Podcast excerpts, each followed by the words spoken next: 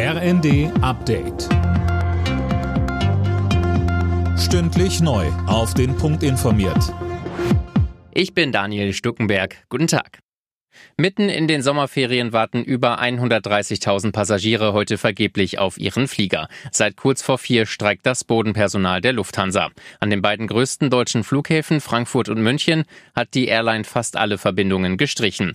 Die Gewerkschaft Verdi will damit Druck in den laufenden Tarifverhandlungen machen.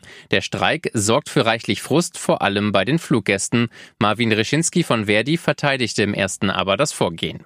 Jetzt ist es ähm, notwendig, ein deutliches Signal in die Reihen der Beschäftigten zu senden, dass Entlastung ähm, kommt, dass neues Personal kommt. Das ist mit den heutigen Vergütungen der Lufthansa nicht möglich. Wenn wir wollen, dass der Luftverkehr von morgen wieder läuft, dann braucht es jetzt Investitionen. Seit heute kommt noch einmal weniger Gas aus Russland über die Pipeline Nord Stream 1 in Deutschland an. Der Energiekonzern Gazprom senkt die Liefermenge auf 20 Prozent. Als Grund nennt Moskau die Wartung einer Turbine, für die Bundesregierung ein vorgeschobener Grund.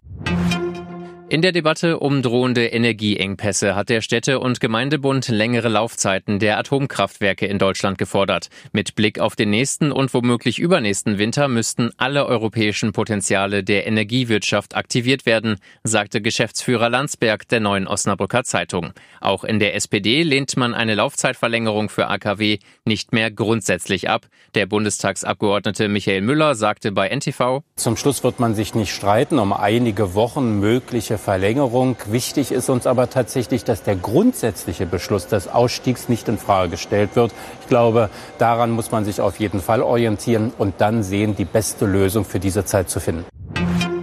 Auch wenn Tesla-Chef Elon Musk die Übernahme von Twitter abblasen will, lässt der Konzern seine Aktionäre Mitte September darüber abstimmen. In einem Brief der Twitter-Führung heißt es, Musks Rückzug aus der Übernahmevereinbarung sei ungültig, der Deal habe nach wie vor Bestand. Alle Nachrichten auf rnd.de